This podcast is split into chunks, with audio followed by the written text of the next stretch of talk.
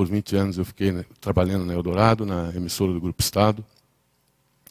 E foi lá que eu me uh, engajei na causa ambiental. Uh, ainda nos anos 80, esse assunto era muito incipiente e só de vez em quando ocupava as linhas dos jornais, quase nunca nas rádios. Né? E eu fazia questão de trazer esses assuntos para dentro da emissora, porque eu sabia da importância deles, então eu trazia discussão, chamava as ONGs que estavam pleiteando isso ou aquilo, e acabei aprendendo com esse pessoal a ponto de eh, por uma série de questões, acabar lançando a campanha pelo, pela despoluição do rio Tietê.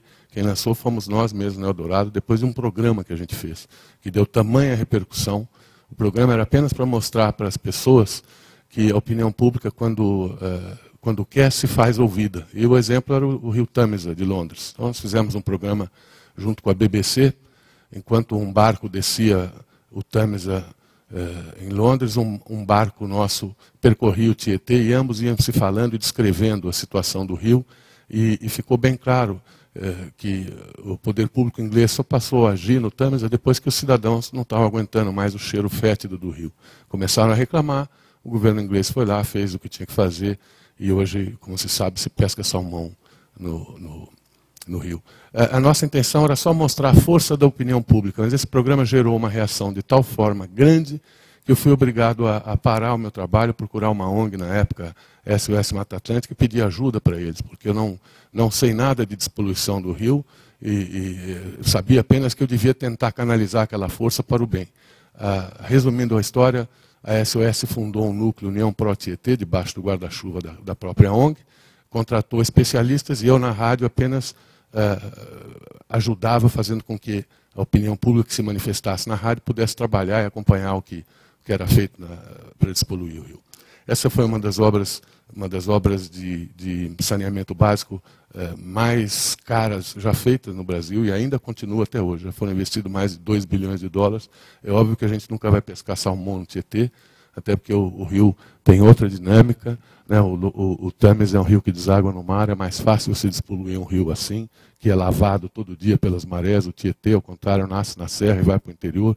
Mesmo assim, de lá para cá já melhorou muito. Muitas cidades ao longo do rio, onde em 1990 não tinha pesca, ou a pesca estava morta, voltaram a pescar, um sinal de que o rio está revivendo. Bom, eh, quando eu saí do Eldorado em 2013, eu tenho paixão pelo mar e por navegação. E percebia também o desconhecimento brutal dos brasileiros para a importância do mar como ecossistema marítimo.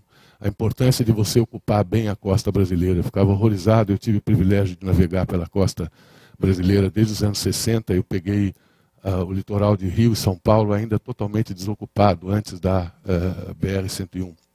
E fiquei horrorizado com a rapidez eh, com que ele foi ocupado e mal ocupado depois da abertura dessa, dessa estrada. Isso começou a chamar minha atenção, eu percebi que as pessoas ignoram solenemente o mar, a maioria dos brasileiros, e não é só um fenômeno brasileiro, no mundo inteiro é assim, a maioria deles relaciona mar a espaço de lazer. Mar para para 90% das pessoas é praia, fim de semana, cerveja, biquíni, etc. Quando na verdade é muito mais do que isso. Então, quando eu saí da Eldorado em 2003, eu resolvi eh, aliar minha, meu prazer com, com o trabalho. E propus, então, fazer uma série de documentários para a TV Cultura, mostrando como, como, como anda a ocupação da costa brasileira. Editorial o meio ambiente pede a sua atenção, ouvinte da Eldorado. Você já sabe que a Mata Atlântica brasileira corre sério risco. Depois de cinco séculos de exploração desordenada, resta pouco de uma de nossas maiores riquezas. Apenas 7% de tudo que havia desde o tempo da descoberta. A fantástica biodiversidade da Mata Atlântica está morrendo por causa da nossa indiferença. Agora, finalmente, chegou o momento de virar este jogo. Encontra-se na Câmara dos Deputados, em Brasília, um projeto de lei do deputado Fábio Feldman que propõe o fim total da destruição.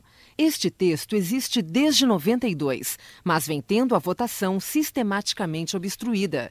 O projeto de lei encontra forte resistência na bancada ruralista do Congresso e no lobby dos madeireiros, entre outros obstáculos.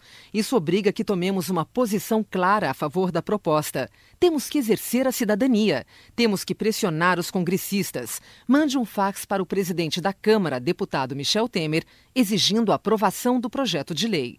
Anote o número 061 224 1289. Só assim, sentindo a pressão dos eleitores, nossos políticos vão agir. A Eldorado confia na mobilização de seus ouvintes.